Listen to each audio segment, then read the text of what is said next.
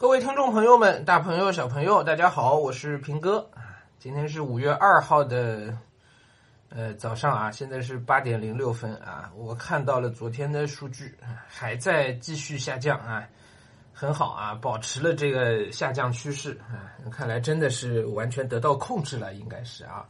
呃，然后在得到控制的情况下，就数据进一步的持续下滑，那么有很很快我们就可以解决问题了啊。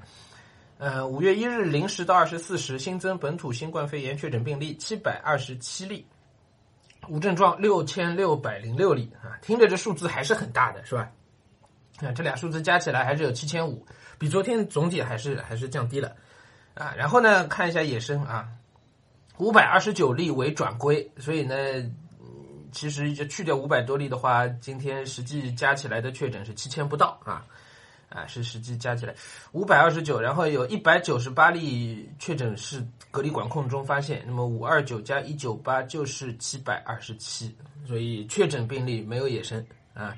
再接着那个六千六百零六例的无症状当中，有六千五百四十八例无症状是在隔离管控中发现，也就是说这里头哎反过来冒出来了五十八例野生。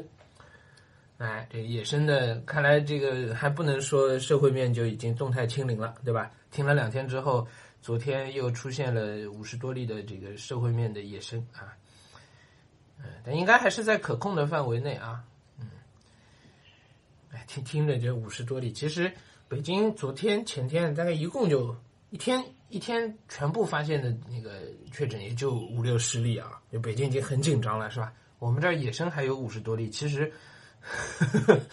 其实还是差挺多的啊，嗯，继续加油吧，怎么办呢？啊，继续加油。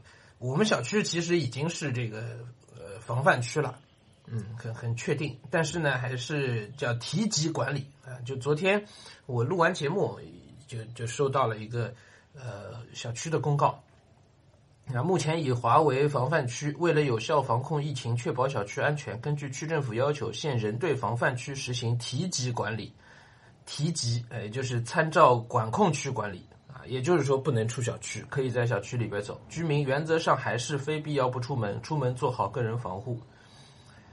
啊，所以这个三区啊，实际并没有严格按照这个市政府的三区来操作啊，我们还是提级管理的。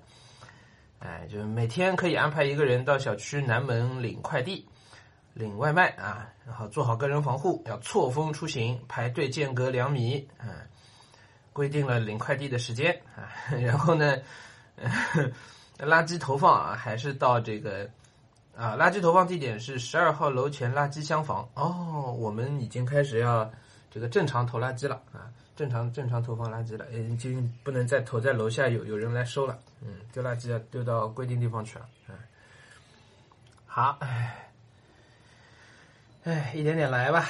嗯，我呢今天有点情绪，有点郁闷啊，心情有点郁闷，就因为今儿一大早，嗯，起床就收到我们剪辑师发来的消息。嗯，通常我们剪辑师不给我发消息的啊，剪辑师有有消息来，通常都不是好事儿。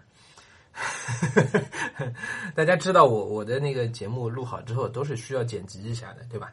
背景音啊、电流音啊都是要去降噪处理一下啊，然后讲录错的地方、讲错的地方，他要帮我修一修、剪辑掉。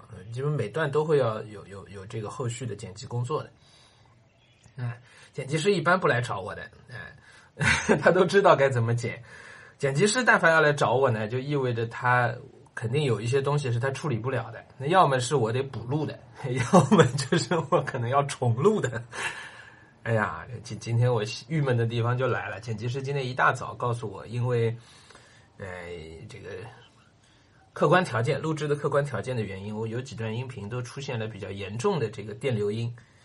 啊，比较严重的电流音，我，所以我今天一大早都在处理这个事情。我自己又听了一下，发现确实还很神奇，就我们到现在还没找出真正的原因来。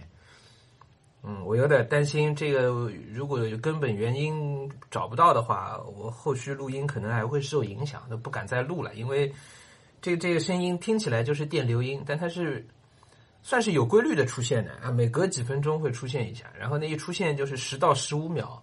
持续一个滋这样的电流音啊，哎，为什么？不知道，真不知道。